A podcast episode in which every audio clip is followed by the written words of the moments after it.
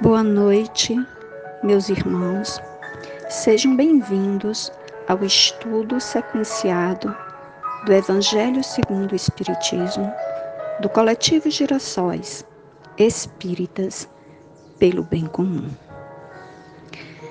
Nossas vibrações sejam direcionadas ao movimento espírita, para que a paz reine entre nós para que o Espiritismo se torne cada vez mais forte, assim como Kardec gostaria. Vamos agora quietar nossa mente e elevar nossos pensamentos a Deus. Senhor Deus, agradecemos as provas que vós aprouve a nos enviar para que possamos aprender de forma prática as tuas leis e exercitar a fé e a resignação.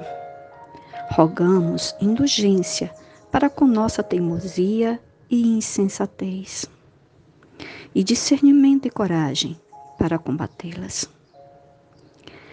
Espalhai tuas bênçãos sobre toda a humanidade e nos guia, Senhor, pela senda do bem.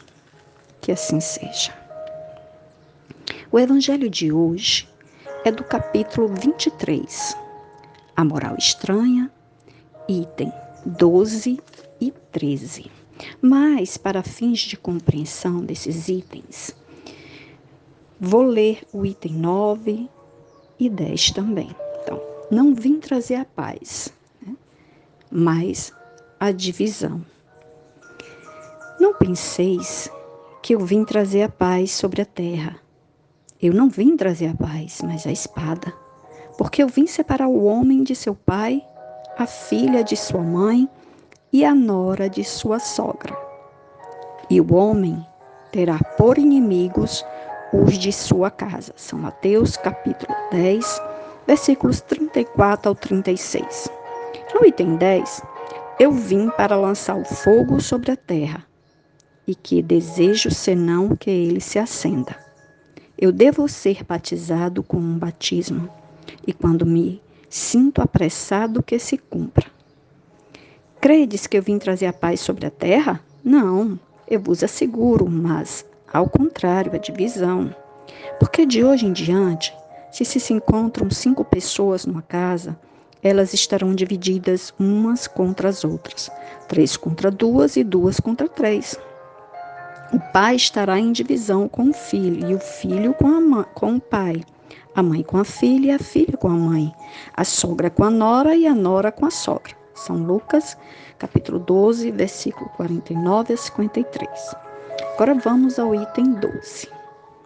Toda ideia nova encontra forçosamente oposição, e não há uma única que tenha se estabelecido sem lutas.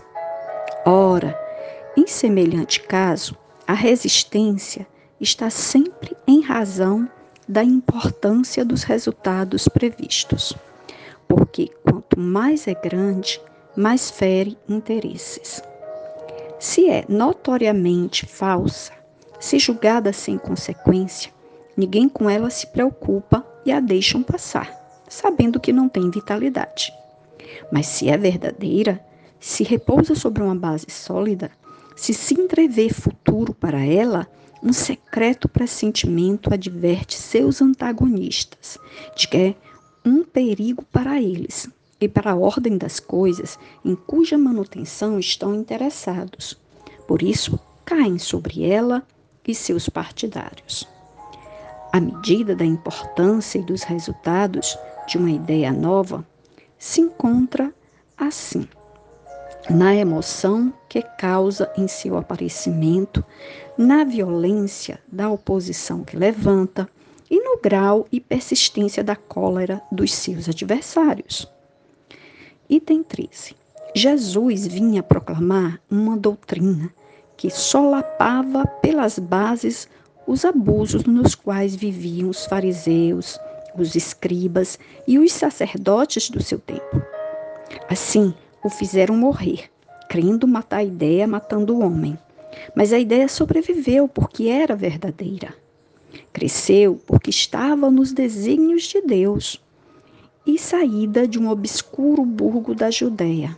Foi plantar sua bandeira na própria capital do mundo pagão, em frente dos seus inimigos mais obstinados, daqueles que tinham maior interesse em a combater, porque ela derrubava as crenças seculares que muitos tinham bem mais por interesse do que por convicção.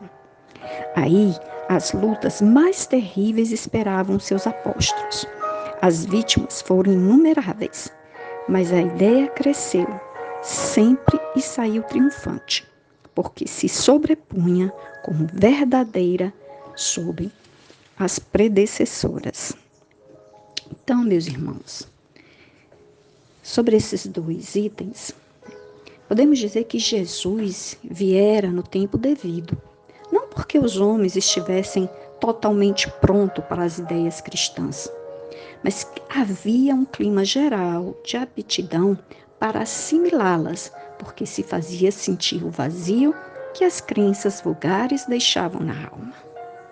Sócrates e Platão, e Platão vieram antes, divulgando ideias bem semelhantes à do cristianismo, que não prevaleceram na Grécia, cujo povo, embora fosse dos mais inteligentes da terra, ainda não estava amadurecido para elas. Eles vieram como precursores das ideias cristãs, chamando à reflexão os capazes de compreendê-las, desbravando o caminho e preparando os espíritos para a doutrina que viria mais tarde com Jesus. Todavia, devido à desigualdade de grau evolutivo e da própria imperfeição dos homens, muitos dos intitulados cristãos continuam até hoje interpretando diferentemente muito dos ensinos de Jesus. Muitos há atualmente que absurdamente acreditam num Jesus que portaria armas e agiria através da violência. Assim, sempre surgem seitas que pretendem a posse da verdade, esquecidos de que o homem, não sendo obra acabada, só pode conhecer partes dela. E esse conhecimento se amplia continuamente na medida do seu progresso espiritual, aqui e em mundos mais elevados. Infelizmente, os intitulados cristãos agiram entre si como os adeptos do paganismo, em lutas fraticidas por não terem entendido ou interiorizado em si próprios que a pedra angular do cristianismo é a caridade, a fraternidade, o perdão e o amor ao próximo, sem os quais ninguém conquista a liberdade da vida material para viver a vida plena em planos espirituais elevados. Há os que acusam o cristianismo como causa das atrocidades cometidas em nome dele, quando os erros, omissões e enganos são apenas dos homens que se dizem cristãos sem terem compreendido a sua verdade. São verdadeiros cristãos sem Cristo, pois atualmente Cristo é um quase que um completamente desconhecido para a maioria dos cristãos. Todavia, a doutrina moral de Jesus continua nos evangelhos, tal tal qual ele a trouxe, esperando que os interessados, os que buscam o desenvolvimento do seu senso moral, a estude, a compreenda pela sensibilidade e pela razão, a aceite por sua vontade e a coloque em prática no seu dia a dia, lutando contra suas imperfeições e divulgando pela sua transformação de sentimentos, de pensamentos, de atitudes e de ações, as qualificações necessárias para se tornar um verdadeiro cristão.